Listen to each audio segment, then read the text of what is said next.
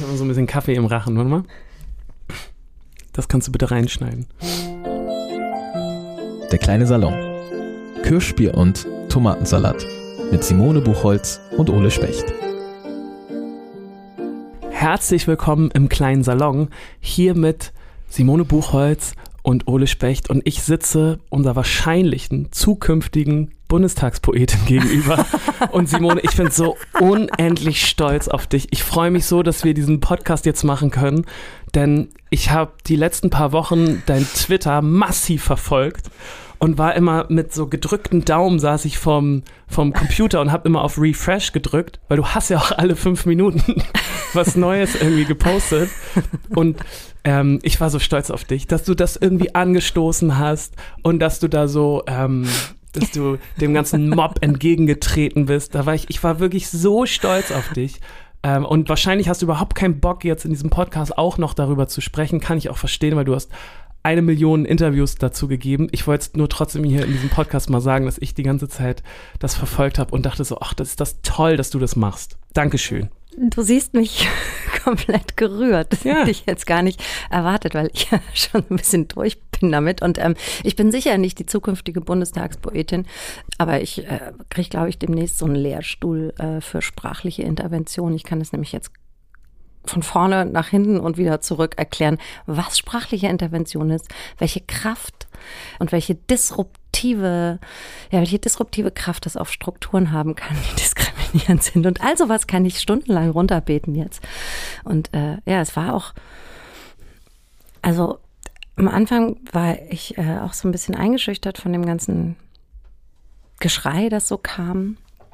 Aber als dann die Angriffe persönlich wurden, gerade gegen meinen Kollegen Dimitri Kapitelmann und meine Kollegin Mito Sanyal, da ähm, hatte ich das Gefühl, meine Beißreflexe sind enorm stark geworden. Ich musste echt so, ich musste so zurückerklären. Kannst du einmal nochmal für unsere Zuhörerinnen und Zuhörer erklären, ganz kurz, also für alle, die es nicht mitbekommen haben, worum es eigentlich ging, nur in ganz kurzen Sätzen, ich weiß, es gehört hier eigentlich nicht hin, aber wenn wir jetzt schon kurz drüber sprechen. Also die Idee war, es gibt, der Bundestag ist eins von wenigen Parlamenten weltweit, ich glaube so fünf Parlamente oder so, die einen eigenen Haushalt haben. Und zu diesem Haushalt gehört auch ein Budget für Kultur. Bisher wird das ausgegeben für den Medienpreis, das ist ein Preis für JournalistInnen und bildende Kunst. Also der Bundestag, ich war jetzt ein paar Mal da, hängt voller Kunst, was super toll ist. Aber Bilder antworten ja nur, wenn man sie ansprechen. Ja? Und unsere Idee war, dass man doch einen Teil dieses Budgets für Poesie verwenden kann, Sprache in jeglicher Form. Das heißt nicht nur Lyrik, sondern Sprache ist auch Hip-Hop, Spoken Word, Essays, das alles. So. Und die Idee, die praktische, oder unser, unser konkreter Vorschlag war, sowas wie das Amt einer Parlamentspoetin, eines Parlamentspoeten zu schaffen. Und zwar immer für ein Jahr, also pro Legislaturperiode vier SprachkünstlerInnen, die ähm, aus diesem Haus, das ja unser aller Haus ist, berichten. Und zwar nicht im Dienste des Parlaments, sondern im Dienste der Bevölkerung. Und um es ganz konkret zu machen, wenn jetzt jemand wie Haftbefehl zum Beispiel so ein Amt ein Jahr übernehmen würde, dann ähm, hätten die Jugendlichen in Offenbach, die in ein paar Jahren wählen dürfen, vielleicht mal ein Bild von dem, was da passiert in diesem Haus und würden an die Wahlurne gehen. Im Jahr drauf hast du dann vielleicht ähm, eine klassische Intellektuelle wie Caroline Emke, die nochmal einen ganz anderen Blick auf das Haus hat. Dann vielleicht eine Schriftstellerin und dann vielleicht ein Spoken Word Artist oder, oder sowas. Und dadurch würden wir einfach die Möglichkeit des Dialogs in diesem Land zwischen denen, die in diesem Haus sitzen und die Politik machen und denen, die auch die Politik sind, nämlich wir alle, mal wieder ein bisschen anzünden können. Es, es geht einfach nur um ein Gesprächsangebot. Oh, ich fand, das war so eine großartige Idee. Es tut mir ein bisschen leid, dass du es jetzt nochmal erzählen musstest. Du, wie du merkst, dachte, ich, äh, ich ja, du bist spul das so ab drin. Ich bin echt äh, sehr beeindruckt. Dankeschön, dass du dich dafür eingesetzt hast. Nee, Gern. ohne Witz, jetzt finde ich richtig toll. Und auch spannend, dass du dass du da so viel Gegenwind bekommen hast, das hätte ich, habe ich irgendwie nicht kommen sehen, weil du hattest mir das ja auch schon erzählt, was ihr da vorhabt. Und ich habe das schon für eine gute Idee gehalten, aber ich hätte nie gedacht, dass es so viel Ja, Gegenwind man denkt, gibt. ey, es ist Literatur, es geht ja, Ja. nicht um Rüstungsgeschäfte oder sowas. Ja, ja. Und daran merkt man aber, wie machtvoll Sprache ist und Mhm. wie viel Angst das generiert. In allen möglichen Ecken, dass sich irgendwas verändern könnte, dass mal irgendwas anders sein könnte in diesem Land, dass irgendeine Struktur geschaffen wird, die das Land auch mal neu denkt. Das Ja. ist so. Und das ist offenbar das, was Sprache kann. Und das ist ja, ähm, das ist ja das Aufregende daran. Ich finde es eine total gute Idee. Nächstes Mal machen wir ein, ähm, eine Bundestagspoetin, ein, zwei Bundestagspodcaster und einen Bundestagsbarden. Da würde ich mich schon mal bewerben. Ich Ja, würde da mit einer Laute ja. würde ich äh, im Bundestag sitzen und gute Songs schreiben Genau. über, über Abgasnormierung. Ja, du, vielleicht, weißt du was, vielleicht wärst du dann der, wenn du das machen würdest, der ähm, sich ein Jahr nur um den Fahrdienst kümmert Ja. und mit denen redet, die nämlich total prekär da unterwegs Oh, sind. das kaum finde ich auch richtig spannend. Ja, ja, ja. Oder. Oh, stell dir mal ähm, vor, das ist eine, das schreibe ich mir ja. sofort auf, also ohne Scheiß, weil was ist das für eine gute Songidee, Ja. Mhm. über den Fahrer von Olaf Scholz einen Song zu schreiben. Wow, richtig geile Songidee. Ja. Oder ähm, stell dir vor, du dürftest in Ausschüsse rein, dürftest Ja. zuhören, was da besprochen wird. Und dann den Leuten draußen davon erzählen. Mhm. Wie so ein High- High-Class-Reporter. ich finde das immer noch super. We'll see. Ähm, Mal gucken, die was in die Berlin mal Zukunft reden. bringt. Also Genau. ich wollte nur sagen, ich bin äh, nicht nur ein bisschen, ich bin richtig stolz auf Das dich. finde ich toll. Das war mir ein Wirklich? Vergnügen. Wenn ich dich Wirklich? stolz gemacht habe, Ole. Hast du. Dankeschön für deine gut. Arbeit. Heute in unserem kleinen Kulturpodcast geht es aber um was anderes. Und zwar geht es um das große Thema. Und ich habe mich ein bisschen gewundert, dass du das vorgeschlagen hast. Denn es geht um das große Thema meines Lebens. Und zwar Gruppenarbeit. Und ich dachte so, wieso kommt denn Simone jetzt mit Gruppenarbeit um Weil sie es nicht kann. Ja, okay. Dann, ähm, ich breite meine Arme aus, ich stelle mich ans Rednerpult und werde dir aus meinem Leben berichten und von den ganzen Regeln und, äh, äh, und, und Normen ähm, von meiner Gruppenarbeit berichten. Ja, das finde ich Denn super ich kenn mich aus. Ja, und du, du musst es ja können. Ja. Ich dachte zum Beispiel früher immer, ich bin eine super Teamworkerin. Mhm. Super. Aber kein bisschen. Ich bin die schlechteste Teamworkerin auf der ganzen Welt. Ich hasse Teamarbeit. Wobei man da, es gibt so, aber das können wir dann gleich mal aufdröseln. Es gibt nämlich Teamarbeit und Teamarbeit. Das sind zwei vollkommen verschiedene Sachen. Aber ich würde dich jetzt einfach mal fragen, ist das was Natürliches? Also kann, kann, kannst du das einfach? Könnt ihr das einfach oder müsst ihr, habt ihr da sehr drum ringen müssen? Das ist eine super Einstiegsfrage, denn meine Einstiegsfrage für Ich bin heute. halt Journalistin, Ja, du, wirklich eigentlich sehr auch. gut. Meine Einstiegsfrage wäre nämlich heute gewesen, ähm, was warst du für ein Gruppenarbeitsmensch in der Schule? Weil ich finde, da lässt sich eigentlich schon viel von abzeichnen. Mhm. Zumindest war das bei mir so. Also Aber ich antworte ja, jetzt erstmal auf deine Ja. Frage. Entschuldigung. Ja, weil, genau. Also, ich konnte das so okay. Äh, denn Gruppenarbeit war für mich in der Schule, mh, ich konnte das einigermaßen gut, weil ich meine Rolle ziemlich schnell gefunden habe. Also, wenn die Gruppe so aus vier Leuten bestand, dann war das so, dass ich das immer sehr gern mochte, weil ich, also ich fand es immer toll, mit anderen zusammenzuarbeiten, Ideen hin und her zu werfen, das fand ich schon immer gut. Und ähm, meine Stärke in der Schule war natürlich, nicht so überraschend, die Präsentation. So. Also ich habe mich darum, ich hab, äh, war im Diskurs dabei und habe dann schon im Diskurs so ein bisschen versucht, die Dinge zu simplifizieren, damit ich am Ende einen guten Vortrag halten kann. Denn das war ähm, immer meine Rolle. Meine Rolle war es so, die Komplexität runterzubrechen, damit man einen guten, kurzen, knackigen Vortrag halten kann. Und damit konntest du auch Punkte machen. Und damit konnte ich Punkte machen, ganz genau. Ähm, ich war nicht derjenige, der, ähm, der das alles aufgeschrieben hat. Ich war nicht derjenige, der das, äh, der das sortiert hat. Oder doch, doch, so, sortiert habe ich schon, aber ähm, auch noch andere. äh, ich war auf keinen Fall der Typ für die Recherche, für den Deep Dive. Da war ich auf jeden Fall nie dabei. Du hast es so gechannelt am Ende. Genau, ich habe es äh, moderiert. Auch Ah, schon, okay. ähm, wenn es vier Leute waren, habe ich, hab ich moderiert. Ich habe gesagt, pass auf, du bist doch gut da drin. In der mach Schule man das. schon. Ja, ja, genau. Du bist gut da drin, mach mal das und ich kann das und so. Und deswegen fand ich Gruppenarbeit eigentlich immer ganz cool. Als es dann losging mit der Gruppenarbeit in der Band, weil eine Band ist eine riesige Gruppenarbeit, besteht eigentlich nur aus Gruppenarbeit. Mhm. Da musste ich dann sehr, sehr viel lernen, weil es, wenn du eine Band hast, sehr schnell sehr persönlich wird. Und dann ist es nicht mehr nur irgendein Thema in der Schule, was du bearbeitest, sondern es geht um dich und deine Gefühle. Mhm. Und immer wenn es um Gefühle geht, ist es sehr schwierig zu diskutieren. Ja, es geht um Arbeit, die wichtig ist plötzlich, ne? Ja, die einen ganz anderen. Wert Ganz hat, genau, als ja. mach mal eine Präsentation über das Zebra. Mhm, mhm, So. mhm. Ja. Ganz genau. Da musste ich ganz, ganz viel lernen und auch meine Bandmitglieder mussten ganz, ganz viel lernen. Wir haben uns am Anfang unfassbar doll und oft und viel gestritten und auch sehr, also sehr hart. Auch so, dass manche einfach den Raum verlassen Das haben und so gegangen gut sind, weil sie sich so verletzt gefühlt haben. Und dann ging es manchmal um so absolut Kleinigkeiten. Also dann ging es um Wörter, ähm, die jemand geschrieben hat irgendwie. Und er hat gesagt, du kannst doch nicht, kannst doch nicht das Wort jetzt benutzen, das ist doch total peinlich. So. Das hat zum Beispiel mal irgendjemand zu mir gesagt, dass es peinlich Geil, war, das was ich geschrieben so- habe. Und dann bin ich explodiert, weil ich dachte, das ist doch nicht peinlich, das habe ich jetzt gerade gefühlt. Und dann ging es aber in dem Moment gar nicht darum, sondern es ging darum, den Song irgendwie rund zu machen. Das hört sich an wie so eine Abschlusserklärung schreiben von so einem G7-AußenministerInnen-Treffen, wo man auch weiß, dass die nächtelang um so Mhm. Halbsätze und Worte ringen.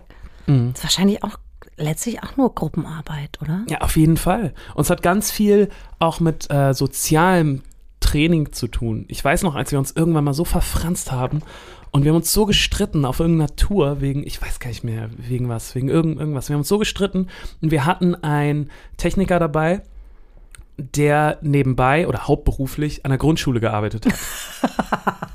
ja. Und der hat gesagt, Leute, pass mal auf jetzt. Ich erkläre euch jetzt mal, ich erkl Kinder, ich erkläre euch jetzt mal die Basics.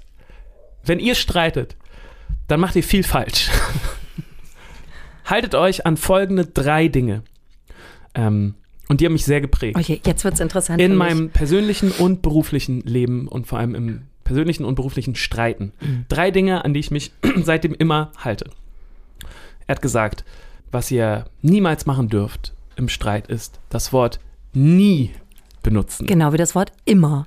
Das wäre das zweite. Mhm. Nie und immer nicht benutzen. Das geht nämlich immer in die falsche Richtung. Mhm.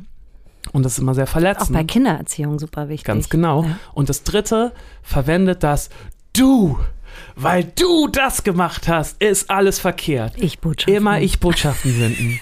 Immer sagen, das hat mich gerade verletzt, dass du meinen meinen Text, den ich geschrieben habe, peinlich fandst. Das hat mich verletzt. So. Und das klingt so einfach und man muss so darüber lachen, aber that's it. Wenn du dich an du, nie und immer hältst, dann ist das ist echt schon die halbe Miete. Ich glaube, es, so weit kam ich nie.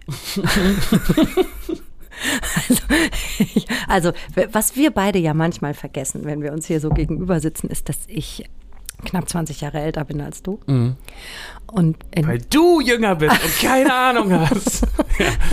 und ich bin äh, in, äh, in Bayern zur Schule gegangen. In den, also ich wurde eingeschult 1978 und habe 1900 warte, mit Sitzen bleiben, 92 Abitur gemacht. Und es gab keine Gruppenarbeit. Es gab einfach Hardcore-Frontalunterricht. Okay. Ey, bayerisches Gymnasium. Also in der Schule konnte ich es nicht lernen, ähm, weil es einfach nicht gefordert war. Also du musstest schauen, dass du immer allein deinen Arsch dir selber rettest. Und alles, was in die Richtung gegangen wäre, zum Beispiel hat young, langjähriger Deutschlehrer immer mich versucht, so Richtung Schülerzeitung zu schubsen. Abgelehnt. Ich einfach nicht gemacht. Uncool. nee, faul. Okay, ja. Letztlich. Verständlich. Ja, dann Schüler mit Verwaltung, so SMV. Ich war zwar Stufensprecherin, aber da so, Nur damit man die Freistunden mitnehmen konnte. genau, damit man so mit aufs Klassen, auf die Klassensprecherfahrt kann. Ja. Ähm, aber dann da so in der Gruppe arbeiten, abgelehnt. ich habe das alles nie gemacht. Dann habe ich, äh, nach dem Abi habe ich gekellnert, habe ich relativ schnell die Bar übernommen, Mhm. stand allein hinter der Bar und habe die anderen rumkommandiert. Dann habe ich Philosophie studiert. Da haben wir uns zwar unterhalten, aber wir waren alle solche Vollfreaks. Mhm, das klar. auch so allein vor sich hingedacht hat die ganze Zeit. Also ich habe das nie, nie gelernt. Und die ersten Teamerfahrungen habe ich dann gemacht, als ich ähm, so in den Journalismus gegangen bin, für Magazine gearbeitet habe. Und meine Erfahrung von Teamarbeit ist, ähm, mir sagt jemand, was ich tun soll. Das ist keine Teamarbeit, Genau, Simone. ich weiß. Aber das war so, da habe ich relativ schnell gemerkt, das ist eine Art von System, in der ich nicht gut funktioniere, weil ich super, ich habe Riesenprobleme mit Hierarchien, die sich für mich in der Art, wie ich Teamarbeit wahrgenommen habe, immer ganz schnell aufgestellt haben und aber nicht als natürliche Autoritäten, die ich ganz gut akzeptieren kann, sondern als so so zwar flache Hierarchien, aber irgendwie so hierarchische Strukturen in so Redaktionen und da, da, ey, da, da sträubt sich so alles Okay. in mir, da wächst mir so ein, so ein Monster aus dem Kopf und habe, glaube ich, deshalb immer versucht, zwar nach außen so zu tun, als wäre ich eine super Teamarbeiterin, man braucht mich unbedingt in jeder Redaktion, aber eigentlich habe ich meine Arbeit permanent abgegrenzt. Zum Beispiel, also weil ich immer das Gefühl hatte, wenn jemand anders reinfunkt, auch mit einer kreativen Idee, dann werde ich gestört Mhm, in dem, was ich mache. Und Klassiker in einer Magazinredaktion, du bist am Schreiben, du hast die und die Zeichenzahl, du bist fast fertig, dann kommt jemand aus der Grafik und sagt, du, wir haben das alles nochmal umgeschmissen, wir haben die Seiten jetzt umgebaut, das sieht jetzt so aus, ähm, wir machen das jetzt so und so, äh, 4000 Zeichen weniger oder mehr. Dass ich da nicht mit Tischen geschmissen habe in dem Moment, war ein Wunder. Also ich bin da wahnsinnig schlecht darin und für mich ist es immer ein, ein unglaubliches Wunder, wenn ich von Kolleginnen und Kollegen höre, also SchriftstellerInnen, die gemeinsam einen Roman schreiben. Ich weiß nicht, wie das gehen soll. Ich weiß aber, dass es viele machen und dass es denen auch ganz viel Freude macht und dass sie das als ein wunderschönes, bereicherndes Erlebnis erfahren. Und äh, es ist mir ein, es ist mir ein Rätsel, wie das gehen Ah, soll. schade, das habe ich mir nämlich aufgeschrieben für heute. Ich wollte nämlich auch da, äh, mit dir drüber sprechen. Ich dachte da nämlich auch an so Leute wie Wolfgang und Heike Hohlbein. Weißt du, diese Fantasy, Fantasy-Eulen. Entschuldigung, also nicht despektierlich. Hast du Eulen gesagt? Ja, deswegen nehme ich wieder zurück. Also diese, ähm, diese Fantasy-Schinken. Ich habe auch immer riesen Respekt davor, wenn ich das sehe bei Büchern, dass das zwei Leute geschrieben haben. Ich finde das Wahnsinn. kann mir immer nicht vorstellen, wie das läuft. Also ich weiß, wie sie es machen. einer Ich weiß, wie sie es machen. am Laptop und der andere liegt so auf, auf einer Chaiselon. Und diktiert.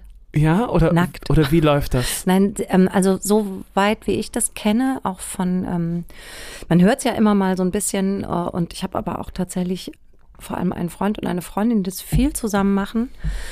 Und da schreibt dann, also die entwickeln den Stoff gemeinsam. Aber, also, was heißt das?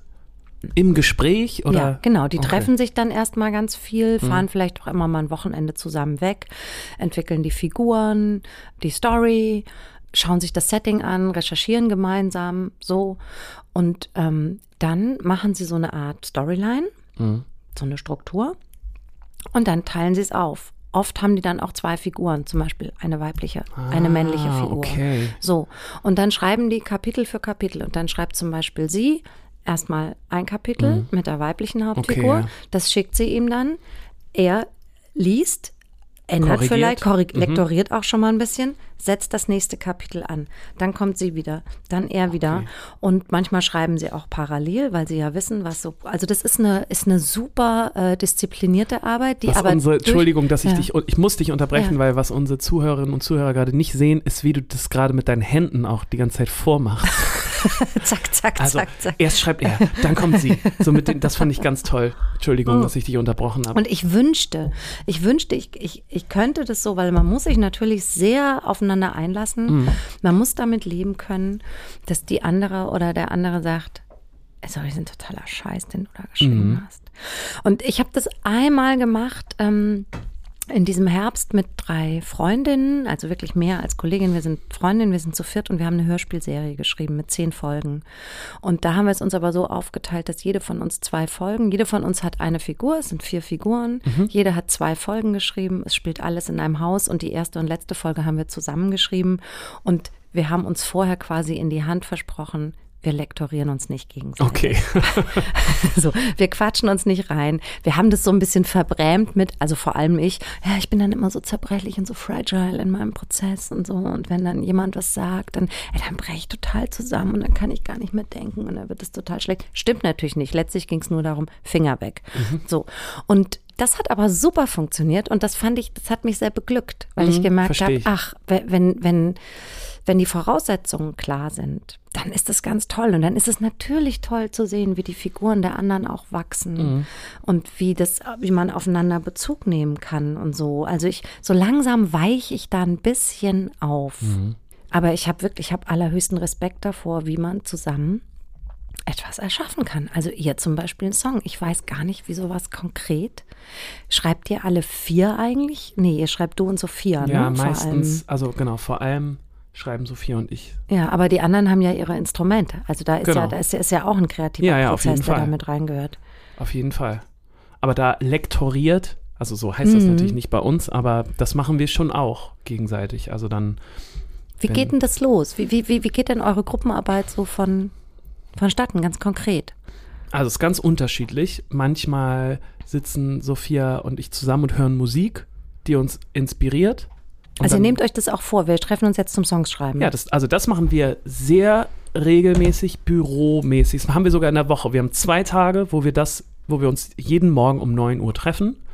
Super. Genau, also so wie, ne, einfach Mhm. und dass man weiß, so da passiert auf jeden Fall was. Mhm. Und wenn, da, wenn wir uns da treffen und niemand bringt eine Idee mit, dann setzen wir uns hin und hören Musik und versuchen uns inspirieren zu lassen. Und manchmal hören wir dann eine halbe Stunde Musik und wir finden irgendwas, was wir toll finden, was uns inspiriert und dann geht es irgendwie los. Und manchmal finden wir aber auch nichts, sondern hören wir zwei, drei Stunden Musik und haben einfach eine gute Zeit zusammen. Und oftmals ist es aber auch so, dass einer von beiden dann kommt und sagt, hier, ich habe eine Idee.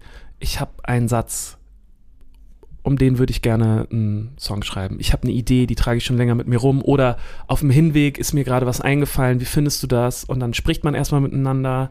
Ist es eine gute Idee? Man versucht so im Kopf schon mal den Song so ganz grob zu planen. Und da seid ihr aber auch noch ganz äh, wertungsfrei wahrscheinlich. Und das ist auch Nee. wichtig. Nee, okay, weil ich würde mir vorstellen, wenn ich jetzt mit zu dir kommen würde mit Mhm. einer I- Idee, müsste ich sicher sein, dass du mir die noch nicht gleich um die Ohren haust. Ja, Das also da und und da, da seid, da funktioniert ihr aber da anders. funktionieren wir anders, aber ich glaube auch, weil wir schon so lange zusammenarbeiten. Mhm. Und weil das, ähm, beziehungsweise, also es ist schon einigermaßen offen, aber ich merke sofort, wenn ich eine Idee habe, merke ich sofort, ob Sophia das cool findet oder nicht. Mhm. So. Du siehst es in ihren Ich sehe es sofort. Und wenn sie es nicht gut findet, dann weiß ich schon, ja, wir können uns jetzt hier einen halben Tag dran setzen, Mhm. aber ich weiß, dass das, das wird keinen Spaß machen. Und deswegen lassen wir es dann auch meistens. Ist das für sie bei dir genauso? Weißt du das? das weiß ich nicht. Weißt du nicht. Interessiert mich auch nicht. Interessiert mich überhaupt nicht. Scheißegal. Ja, und dann, dann genau, geht's, geht's los. Aber es ist auch sehr unterschiedlich. Also manchmal ist es auch so, dass wir überhaupt keinen konkreten Plan haben. Also wir fangen einfach an und schreiben eine Strophe und wissen überhaupt nicht, worauf das hinauslaufen wird. Und sprechen dann auch gar nicht drüber. Es gibt Songs, die haben wir zusammen geschrieben. Aber wie schreibt Und ich ihr bin mir zusammen sicher- eine Strophe? Also äh, Sophia an der Gitarre, du am Stift oder oder oder oder wie, wie ich kann mir das überhaupt nicht vorstellen, wie das geht. Also mal so, mal so. Meistens, ja, also manchmal, man, manchmal sitzt man da und spielt mit der Akustikgitarre rum und sagt, hier, ich habe ich hab eine, eine Gesangsmelodie, hör mal. Und dann sagt Sophia, coole Melodie, äh, hier was mit dem Text. Und dann, ja, ist gut, ist nicht gut. Mystery, So. Und dann geht's los, ja. Aber äh, wie gesagt, manchmal ist es so, dass wir wirklich dann einfach so in diesem Prozess drin sind, uns gar nicht darüber unterhalten, worum es eigentlich geht, sondern man hangelt sich so von, von Satz zu Satz und Strophe zu Strophe. Und ich bin mir sicher, oder ich weiß ganz genau, dass es Songs gibt, auch schon mh, Songs, die wir veröffentlicht haben, wo wir hundertprozentig beide unterschiedliche Gedanken zu haben. Also ich würde sagen, in dem Song geht es darum und sie würde sagen, in dem Song geht es um was ganz was anderes. Das finde ich so interessant, weil ich frage mich, wenn, wenn, wenn das zwischen euch so, ich finde es ja echt so ein Mysterium, dass das so funktioniert und dass das auch dann offenbar innerhalb der Band nur zwischen euch beiden so. Also wir haben das auch so. schon, wir haben auch schon Songs geschrieben, Mhm. Entschuldigung, dass ich hier unterbreche, Mhm. aber wir haben auch schon Songs geschrieben zu viert Mhm. und es funktioniert auch, aber ich finde, dass, dass es komplizierter wird, Mhm. je mehr Leute dabei sind. Naja, und das Ding ist ja, wenn man was nicht alleine macht, sondern zu zweit, die Idee ist ja dahinter, dass es eher ein Beschleuniger ist Genau, als eine Bremse. genau. So, das muss ja als Beschleuniger, als Verstärker wirken. Und was ich interessant finde daran, ist, dass ich zum Beispiel mit Leuten, die ich gut kenne, dafür muss ich die gar nicht besonders lang kennen. Es gibt Leute, die erkennst du recht schnell Mhm. als welche von deinem Stamm und, und dann bist du auch schnell sehr eng. Weiß ich nicht, kann ich, auch- das klingt jetzt so doof, aber da ist so, ein, so, ein, so, ein, so, so eine telepathische Ebene. Also, dass man sich nur anschauen muss und auch bei inhaltlichen Sachen sofort weiß, was die andere denkt oder der andere und gar nicht groß reden muss. Aber das hat was mit Geschmack zu tun, und dann oder? so einen Step machen kann. Ähm, nee, das hat, glaube ich, zu tun mit der gleichen Art, wie man die Welt wahrnimmt. Mhm. Eher. Und das ist bei euch, habt, habt ihr, also hast du das Gefühl, dass ihr dann so eine, so eine, also ich nenne das immer telepathieren. Also wenn mir jemand was in die Hand gibt und ich weiß sofort, was ich damit machen soll. Das ist eine gute Frage. Ohne dass mir jemand sagt, mach mal bitte das und das damit. Und das kann ich aber nur bei manchen Leuten. Mhm. Weißt du, manche Leute Ja, geben ja. mir was in die Hand und ich habe keine Ahnung, was ich damit machen soll. Oh, ich würde das ganz anders sehen. Aber ich glaube, dass es bei uns auch so gewachsen ist. Dann, als wir angefangen haben mit der Band, das habe ich hier auch schon mal im Podcast erzählt, da war das so, dass ich eine Band hatte und Sophia hat mir geschrieben auf MySpace und hat gesagt, ich würde gerne mit dir eine Band gründen, weil ich deine Stimme cool finde, aber ich möchte gerne texten. Und dann hat sie mir einfach Texte geschickt und hat gesagt, sing das mal. Und Tolle Ansage. Genau. I love Sophia. Genau, ja, total toll. Und ich habe mich dann erstmal nicht gemeldet, weil ich dachte, ey, ich will doch selber Texte schreiben. Ich habe selber Ich eine sing doch Band. nicht, ich sing doch nicht deinen nicht Kram irgendwelche hier. Texte. Was soll das? So. Und dann hat mich das aber so fasziniert, weil das so Texte und Gedanken waren, die ich so noch nicht hatte und die ich auch nicht sofort durchdrungen habe. Also es war eine ganz andere Art zu texten, als ich das gemacht habe. Und als ich die ersten Songs dann mit ihr zusammen gemacht habe oder mit der Band zusammen gemacht habe, da war das gar nicht so, dass ich das verstanden habe, was sie mir da geschickt hat, sondern ich hab mir, musste mir das so sehr schwer erarbeiten erstmal. Aber das war super spannend für mich, weil das so eine ganz andere Welt war. Und weil ich auch erstmal so einen Ansatz finden musste, was ich jetzt eigentlich mit diesen Texten mache. So. Und Ah, also okay, daher als- kommen wir, mhm. weißt du? Und jetzt so über die Jahre hat man Also im Prinzip hat sie dir was in die Hand gegeben, das für dich ganz sperrig war und du wusstest überhaupt nicht, was du damit machen ja, ganz genau, solltest. ganz genau. Und ähm, hast es erstmal drehen müssen, eine Weile in der Hand. Und Genau. klar, dadurch äh, entwickelt man natürlich eine super Perspektive auf, auf Dinge. Und wir haben Ja, auch interessant. ähm, ganz am Anfang nie über Texte gesprochen. Also sie hat die einfach wirklich so hingedingst, so. Und es kam dann mal vor, dass ich gesagt habe, so, pff, das finde ich nicht so gut, da müssen wir noch mal was ändern. Und dann hat man da vielleicht was dran geändert oder ich hatte einen Vorschlag, äh, was man ändern sollte. Und dann hat sie gesagt, aber es macht doch dann überhaupt keinen Sinn mehr. Und dann habe ich das immer nicht verstanden, weil, weil ich halt was ganz anderes in dem Song gesehen habe. Und für Ah, mich hat das super. keinen Sinn gemacht, weißt du? Ja. Und genau das fand ich aber so spannend. Und ich glaube, das ist auch der Grund, wieso ich so lange am Ball geblieben bin bei dieser Band, weil ich das so faszinierend fand. Weißt du was, das sind eigentlich sind das so Gespräche, die ich gerne im Fernsehen sehen möchte.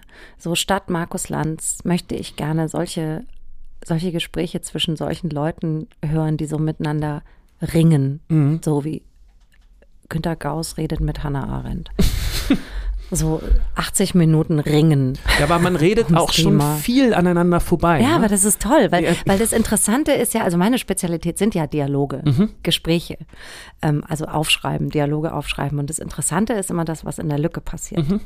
Also da, wo also das, was nicht Naja. gesagt wird und da, wo aneinander vorbeigeredet wird, da wird's nämlich aufregend, weil da entsteht so ein Raum für Gedanken und Gefühle und, und ah, das ist super spannend.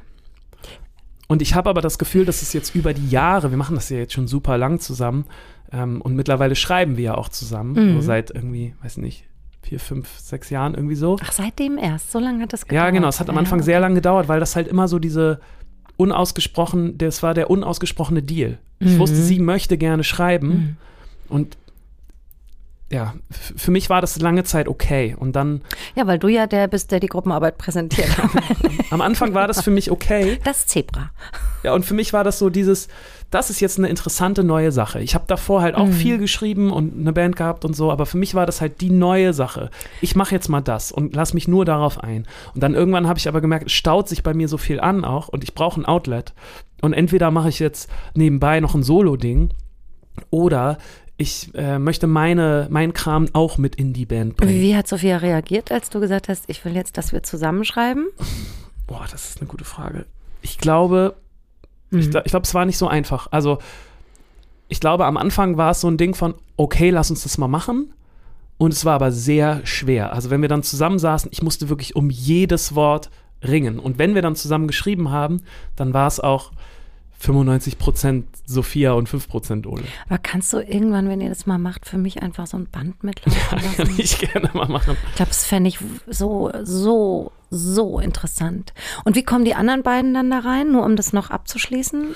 Ähm, Ähm, dann erst im Studio oder? Ganz oder? unterschiedlich. Also wir hatten Phasen, da saßen wir dann wirklich zu viert im Raum Mhm. so und dann haben hat vor allem Sophia am Anfang gemacht und ich habe mal was reingeworfen und die anderen auch so ein bisschen, aber eher und die kamen dann erst später, als es dann so ein bisschen konkreter wurde, dann dazu und haben dann so ihre In Instrumente Mhm. da Weil eingeflochten. ist ja auch nochmal so ein kreativer Ja, auf Prozess, jeden Fall. wie dann sowas arrangiert wird. Auf ne? jeden Fall, Also ja. was dann, Ja. was dann so an Gefühl dabei Genau. rauskommt Und- aus so einem Text. auch viel, äh, auch viel Streitpotenzial gibt's dann da. Also, weil wir legen meistens dann die, äh, die Songs schon so an, dass es äh, schon ein Schlagzeug dann gibt. Und einen Bass gibt's dann auch oft schon. So, nur damit man mal so eine Grundidee Mhm. hat. Und dann kommen die dazu und verändern das. Genau, und genau, da kommt äh, die Regie. Genau. Die Regie vom Schlagzeug und die Regie vom Bass. Ja. Und das ist aber eigentlich, äh, also ich, ich finde es immer einen ganz tollen Prozess, weil man dann das Gefühl hat, es, es baut sich so und es ist auch eine schnellere Arbeit. Also weil das ist oft so, wenn, wenn wir zusammensitzen und wirklich einen Song von null anfangen, dann kann das schon passieren, dass man an einer Strophe irgendwie einen halben, einen halben Tag sitzt. Na, das ist, das ist genau wie wenn wir erste Fassung Genau, schreiben und dann überarbeiten. genau. Überarbeiten ist einfach auch die, die finde ich fast die, also es ist eine ganz andere Arbeit, die geht mir viel leichter von der Hand. Dieses Ja. Erschaffen ist halt echt brutal. Genau. manchmal. Und das, äh, genau, Das da dauert. Mhm. verzweifelt man dann ja auch oft so an Sachen und äh, kommt nicht weiter. Und das ist meistens dann nicht mehr so, wenn die anderen dazukommen. So, dann ich- ist es mehr so ein ja. Fluss und ein Prozess. Und hier kommt jetzt ein Punkt, wo Ja. für mich Gruppenarbeit geil wird. Mhm. Ähm, und zwar nicht in diesem, ich muss mich alleine quälen. Mhm. Also ich muss, also, Moment, ich fange nochmal an. Ähm, es gibt eben diese Phasen, in denen ich mich alleine sehr quäle, um etwas zu erschaffen. Und dann gibt's äh, so Momente, wo ich das nicht mehr kann. Und dann kommt zum Beispiel meine Freundin Karen ins Spiel, die im Erdgeschoss wohnt, bei uns im Haus auch Schriftstellerin ist. Und dann benutze ich ihr Gehirn Mhm. und sie benutzt meins, vice versa.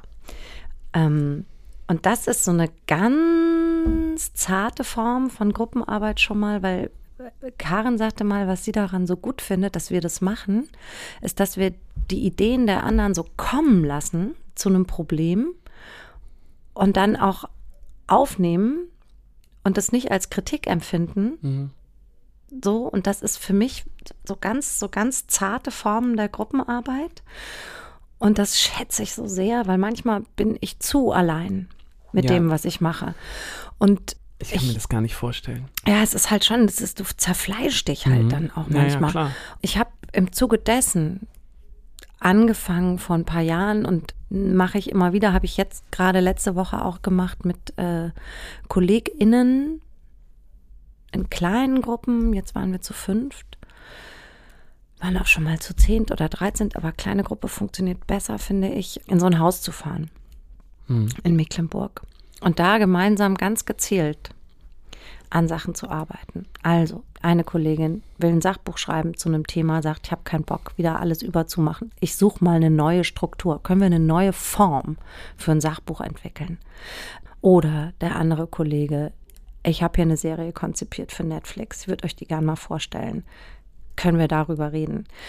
Oder ich komme mit einer Szene, mit der ich mir nicht sicher bin, ob die nicht schon hart über die Grenze zum Kitsch rausgeschrammt ist. Und Mhm. können wir, könnt ihr da mal drauf schauen? Solche Sachen. Und das finde ich wahnsinnig inspirierend. Und es Und macht vor allem Spaß. es oder? macht Ja, ja. so einen Spaß. Und es ist, ähm, und da geht es eben nicht darum, zusammen an Texten zu arbeiten, Mhm. weil das kann mir keiner abnehmen. Das Schreiben kann mir keiner abnehmen. Aber die Vorarbeit, die gedankliche Vorarbeit, Mhm. wenn ich da noch ein paar andere Gehirne habe, die, die, die wir zusammenschütten und zusammenrühren können, weil wir sind ja alle klug, dann ist das so unfassbar bereichernd und ich gehe da immer raus. Also unabhängig von dem Inhaltlichen, bist du natürlich nach drei, vier, fünf Tagen Marihuana und Alkohol auch. Äh, Ja, ist alles super. ey, man will auch nur noch in Unterhosen rumlaufen. so. Und es ist einfach alles so eine, so eine liebevolle Freak-Truppe. Aber es ist inhaltlich für mich, ich gehe da jedes Mal raus und habe das Gefühl, ey, ich habe jetzt so Koffer gepackt bekommen von den anderen, die ich da rausschleppe, so Koffer mit Gold, weißt du? Und die kann ich alle mit nach Hause nehmen und da ist so viel drin. Und die kann ich dann aufmachen und dann sind die Gespräche wieder, das sind wie so Hologrammgoldkoffer eigentlich, Ich- sind die Gespräche wieder da und plötzlich weiß ich wieder, was an der Szene kitschig war und was nicht kitschig war. Und dann habe ich eine totale, habe ich einen totalen, ähm, so eine totale Marschroute für die restlichen 100 Seiten oder so. Es ist, es ist so geil und da liebe ich Gruppenarbeit. Also wenn es in die Richtung Gruppentherapie geht, sagen wir mal so, dann finde ich super geil. Das ist lustig, was du gerade beschreibst. Ich musste die ganze Zeit an so eine Redaktion denken, die, die sich dann zusammensetzt und dann hat jeder gibt noch mal irgendwie gute Ideen Die rein. verschiedenen und dann, Abteilungen. Genau, Mhm. genau. Und Ja, dann ich geht man mag das- total genau. bestärkt da raus. Genau, ich mag das auch. Also wenn diese, diese, diese Runden aufsetzen, ist äh, immer wichtig, dass die inhaltlich heterogen sind oder von dem, was wir machen. Also dass eben jemand Drehbuch macht, dass jemand Theater macht, dass jemand Sachbuch macht, jemand Roman, jemand äh, eher Journalismus oder so und das, ähm, dann wird's interessant. Also wenn es so mit, mit fünf RomanschriftstellerInnen da ist es besser, wenn man Ja, zu ja, zweit mal mit einer Freundin oder einem Freund eine Woche irgendwo ist.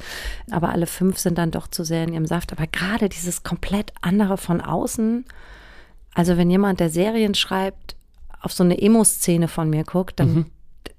habe ich da natürlich einen ganz Naja, anderen Input nochmal. Und das ist echt toll. Das finde ich echt richtig toll. Aber es, die Grenze ist immer dieses Schreiben. Mhm. Also das, da muss ich echt allein durch, das merke ich. Und ich finde das, wie ich auch am Anfang gesagt habe, bewundernswert, wenn Leute das zusammen können. Also wie du und Mhm. Sophia, wie ihr das macht oder die äh, KollegInnen, die ich habe, die, ähm, es gibt ja welche, die, die haben über Jahrzehnte gemeinsam geschrieben. Ich stelle mir das auch wahnsinnig. Ich musste daran denken, ich habe das für unsere Podcast-Folge hier nochmal rausgesucht. Tut mir leid, wenn es jetzt ein bisschen quatschig wird, Nee, aber äh, super. Ist vielleicht auch ganz wichtig. Und zwar habe ich ja schon mal erzählt, ich habe ja ähm, auch Pädagogik studiert. ist bekannt. Ne? Ich liebe es total, wenn du, wenn Ja. du den Lehrer Genau. Dr. Specht raus. Habe ich ja, ich habe Pädagogik studiert und es war durchaus kontraproduktiv für meine Arbeit in der Band. Hast du immer den Leisefuchs gemacht, wenn die Nee, anderen durcheinander das darf geredet man nicht haben? mehr. Man darf nicht mehr Leisefuchs machen, weil es dieses, Wieso? weil es das äh, Symbol auch der PKK ist. Da gibt es an vielen Sch Schulen gab es Diskussionen und so. Du darfst nicht mehr Leisefuchs machen, ne? Extra sondern den musst immer die Ohren Oh zuklappen. Gott, ich würde extra den genau, Leisefuchs. ja. Wird natürlich auch oft gemacht. Ich finde den Leisefuchs auch so super. Ja, nee, Leisefuchs geht nicht mehr. Ähm, aber ich habe noch mal extra in meine ähm, PKK-Fuchs. Ja, das ist so, das ist der PKK-Fuchs. Muss er aufpassen. Ja, Simon, ich sag dir das. Ähm, ich habe extra noch mal in meinen äh, Pädagogik-Ordner zu Hause reingeguckt. Jetzt wegen Gruppenarbeit. Wegen? Gruppenarbeit. und habe so ein paar Sachen rausge rausgeschrieben. und zwar, Oh, please, es Ole. gibt äh, Educate me. die verschiedensten Gründe für den Motivationsverlust bei Gruppenarbeiten. Und ich dachte, ich präsentiere dir das nochmal kurz hier. ja, weil ich da so Probleme mit habe. Weil du ja mal Pro Pro äh, Probleme hast. Und da dachte ich, können wir dich noch so ein bisschen rauscoachen. Weißt du? Und, ähm, aber eine Sache Ähm. vorweg nochmal. Ich habe das damals auch versucht, so ein bisschen in meine Bandarbeit reinzubringen. nicht so Kam überhaupt an, nicht ne? Gut an. Also, vielleicht solltest du das eher für dich behalten. Also, pass auf. Ein großes Problem bei Gruppenarbeiten ist der sogenannte Freerider-Effekt. Also, es gibt oftmals Trittbrettfahrer und da musst du echt aufpassen. Also, wenn du in der Gruppenarbeit bist, gibt es oft die Typen, es sind äh, oftmals Männer, leider, ähm, die sagen, ja, ja, ich bin bei euch dabei und dann machen die aber nix. Dann liegen die da nur und Dann spielen an liegen den Eiern die da die rum und Zeit. am Ende sagen sie aber, ich war auch ein Teil davon. Also frühzeitig, das sind die sogenannten Freerider. Also wenn du mal wieder Leute zusammensuchst für so eine Writing-Session, achte darauf. Oftmals Männer, muss man leider sagen. War jetzt bei uns überhaupt nicht so. Ich Mhm. finde es aber, das finde ich wahnsinnig interessant. Es kommt mir so ein, das ist so ein, ist es halt irgendwie so ein, so ein FDP-Geschmack. Mhm. Ich weiß gar nicht warum. Kann ich nachvollziehen. Also, achte auf Achte die auf die Freerider. Freerider, okay. So, als nächstes gibt es ein Phänomen, das nennt sich Social Loafing. Das ist das soziale Faulenzen. Und äh, das bedeutet, es besteht keine persönliche Verantwortlichkeit für das Ergebnis. Weil du das Gefühl hast, naja, es ist ja, es ist ja ein Gruppending. Oh, so ein Mitläufertum. so ein eigentlich. Mitläufertum. Und das heißt, da musst du aufpassen, dass deine Gruppe nicht zu groß wird. Weil wenn die Gruppe auch so groß wird, hat irgendwie niemand mehr das Gefühl, naja, ob, ne? Also es sind Aber so du setzt mir jetzt Leute, gleich den Hut auf für die Gruppe, spiegelt- oder? Kann es sein? Ja klar, Scheiße, natürlich. ich ja schon, krieg totale Gegenbewegung. Also musst du aufpassen, ne? Ja. dass wirklich jeder auch eine persönliche Verantwortlichkeit fühlt. Mhm. Weil ansonsten sinkt die Motivation. Dritte Sache, der sogenannte Gimpel-Effekt. Englisch, Go get the Gimp. Englisch auch Sucker-Effekt genannt. ja, es wird, äh, dabei wird vermutet, dass äh, Partner zu haben, die die eigene Bereitschaft, einen Beitrag zu leisten, ausnutzen. Ne? Also folglich sinkt auch die eigene Anstrengungsbereitschaft. Das heißt, du hast das Gefühl, die anderen sind hier alle nur da, um mich auszunutzen und deswegen mache ich jetzt auch nichts. Weil ich will nicht ausgenutzt werden. Also da sitzt man so mit Verstehst du? verschränkten, mit Das heißt, alle Armen sitzen da. sich mit verschränkten Armen gegenüber und haben das Gefühl, die wollen mich doch alle nur ausnutzen. Und deswegen mache ich auch nichts, weil ich lasse mich hier nicht ausnutzen. Der sogenannte Sucker-Effekt. Das heißt, da könnte man vielleicht im Vorweg drüber sprechen. Also ich möchte nicht, dass ihr mich aussackt. Wir können uns gerne gegenseitig sacken, Aber nicht aussacken. aber nicht das Einzelne. Also nicht die einseitige Sackung. Weißt du?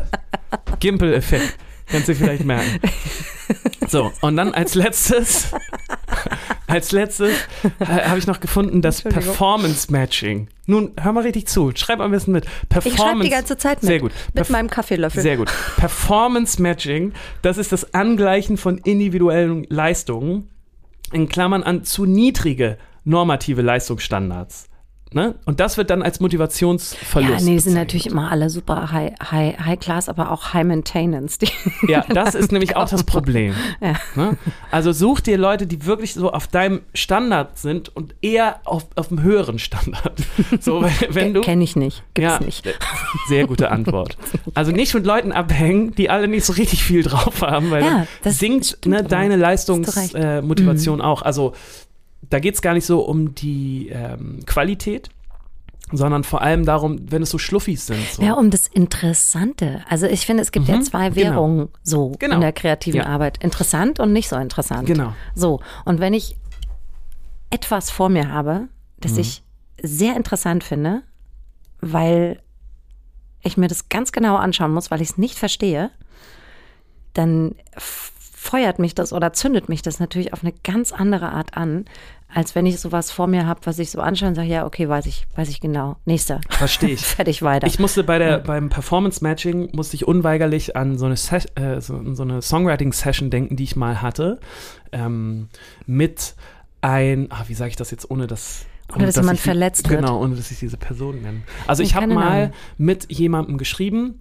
der sehr, sehr wenig Erfahrung hatte, was mhm. ja überhaupt kein Problem ist, auch noch sehr, sehr jung war und auch nicht so richtig wusste, was er eigentlich machen wollte. Und mhm. ich war in dieser Session so als, als Helfer und Unterstützer. Mhm. Ich sollte so ein bisschen, genau, so ein bisschen Ideen reinbringen und äh, so ein bisschen Entwicklungsarbeit eigentlich, Entwicklungsarbeit von Newcomern so könnte mhm. man das so sagen. Mhm. Genau. Und ich hatte da total Bock drauf und habe dann aber richtig schnell gemerkt, dass ich mich so hab runterziehen lassen, weil da so wenig auch zurückkam. Ich hab, hatte nicht so richtigen Sparring-Partner. Ja. So das Gefühl, wir waren so auf ganz unterschiedlichen Levels und das hat mir nicht so viel Spaß gemacht und mich dann total runtergezogen. Und ich glaube aber auch, weil ich diese Person nicht so interessant fand. Andersrum habe ich das nämlich mal gehabt mit einer Person, die ich super spannend fand die ich vielleicht auch ein bisschen interessant, also vielleicht fand ich die auch ein bisschen an, ah. an, also, ah. ne? Äh, also ja, äh, also äh, inter, interessant äh, einfach ja. so. Und da war das genau andersrum so. Da habe ich so richtig, da haben so die Funken so voll Klar. gesprüht, weil ich das einfach so spannend und interessant Das provoziert fand, so. eine Reaktion, genau. natürlich. Also ich merke das immer, wenn ich mit Leuten über ähm, Inhalte, Stoffe, Kreativität, Struktur, was auch immer äh, rede und also ich muss die schon mögen, aber mhm. die dürfen ruhig auch so eine, so eine Gegner-Attitude mhm. haben. Ja, ja, auf jeden Fall. Also, dass ich herausgefordert bin. Mhm. Mich halt nicht bereitwillig zur Beute mache, sondern so, okay, okay, lass, lass mal, lass mal lass jucken, Kumpel. Mhm. Zeig mal, was hast du denn da so? Das finde ich schon, ja, das, das, da, da fängt, da, da, da fange ich auch an zu sprühen dann. Und ja, also was, was ich jetzt gelernt habe, dass ähm, in unserer Stunde Pädagogik über Gruppenarbeit, dass ich einfach verdammt nochmal alleine schreiben will und dass ja, mir da keiner verständlich. Rein, dass mir da echt keiner aufs Manuskript pissen soll. Verständlich. Aber dass ich die, alles, was davor ist, äh, muss ich vielleicht noch viel intensiver und bewusster mhm. und auch proaktiver ja. nutzen. Damit möchte ich hier ganz kurz die Ole Specht Pädagogik-Ecke wieder schließen.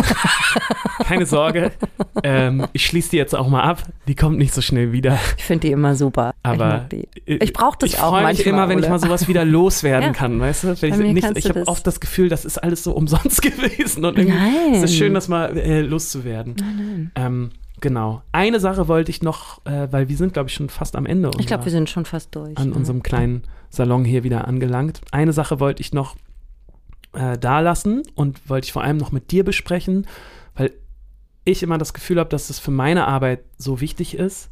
Und mh, mm, ich könnte mir vorstellen, dass du davon auch total profitieren kannst. Oder andersrum, ich kann mir immer nicht so richtig vorstellen, wie du das eigentlich machst so alleine, denn das ist schrecklich. Ich finde die die Vorstellung gerade bei Songwriter und Songwriterinnen, wenn die alleine einen Song schreiben, finde ich auch immer spannend, weil ich so das Gefühl habe, dass da sitzt diese einsame Person vom Feuer und schreibt sich so die Last der Seele runter und es kommt alles aus einem Herzen.